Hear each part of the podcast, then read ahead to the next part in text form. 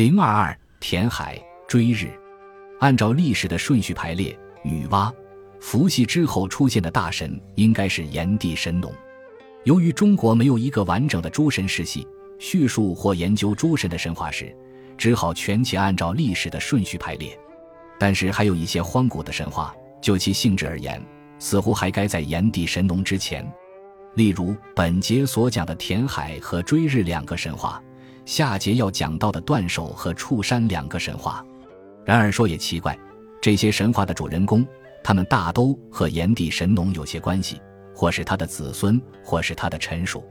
虽说是这样，由于神话的流传演变情况非常复杂，有些关系是出于附会也未可知。再者，这些神话各都有相对的独立性，因此便把它们放在炎帝神农的前面讲了。先讲填海，填海就是精卫填海。这段神话差不多已为大家所熟知，用不着引据原书记序的文字了。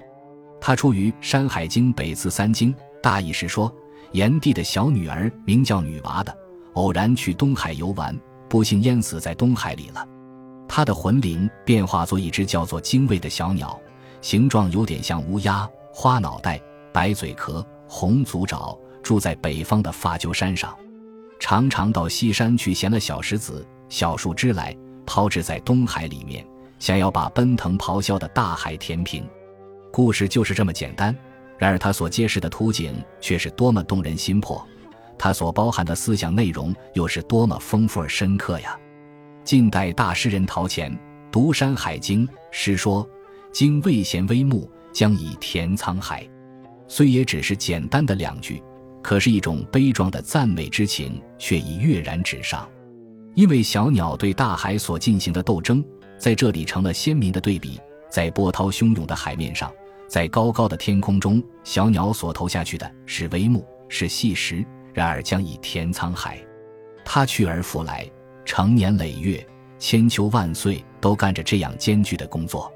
从人们的理智上看来，他这工作当然是徒劳无益的；但从感情上看来，沧海固然浩大，然而小鸟坚韧不拔的想要填平沧海的意志，却比沧海还要浩大。他的正义的斗争，或许终将有成功的一天。此其所以为悲壮，为值得令人赞美，充分体现出神话英雄人物的战斗精神。数亿记还说：“精卫偶海燕而生子，生雌状如精卫，生雄如海燕。”那么世世代代飞行在高空做填海工作的，就不只是一只单独的小鸟，而是成群结队的精卫了。神话的序文也很有意思，使人容易想到那个著名的含有神话因素的寓言《愚公移山》。不论是移山也好，填海也好，人类和大自然所做的斗争，都需有世代相传、为之不已的精神才行。再讲追日，追日就是夸父追日，《山海经》里有两处记叙到他。大荒之中有山名曰成都在天，有人而两黄蛇。拔两黄蛇，名曰夸父。后土生信，信生夸父。夸父不量力，欲追日景，待之于鱼骨。将饮河而不足也，将走大泽，未至，死于此。夸父与日主走，入日，可欲得饮，饮于河，未河未不足，北饮大泽，未至，道可而死。弃其杖，化为邓林。两处虽然都是简短的记叙，实际上却都是气势磅礴的诗篇。我们看神话的构思多么宏伟，居然有这么一个巨人忽发奇想，要和太阳竞走，要把最后发射光芒的太阳在日没出的余渊将它带住。他不仅是这么想，并且马上提起他的长腿，真个去追赶太阳，在北方的原野上做万里的奔驰。他已经看着要追赶上太阳了。一片耀眼的金光笼罩住他的全身，灼热的气焰烤制着他，使他可欲得饮。黄河、渭水两条河川都被他喝干了，口渴还是止不住。他正想跑到北方去喝大泽的水，那大泽又叫做瀚海，在雁门山的北边，纵横有千里宽广，是群鸟滋生幼饵和更换羽毛的地方。还没有到达目的地，就在中途口渴死了。临死时丢掉他手里的拄杖，马上变化作一片绿叶茂密的邓林，满结葭桃，给后来的人们解除口渴。这就是整个神话的内容大概。在阐述它的意义前，还有几点应当补充说明：一是据《海内经·炎帝生后土和大荒北京后土生信，信生夸父的记叙，可知夸父是炎帝的后裔。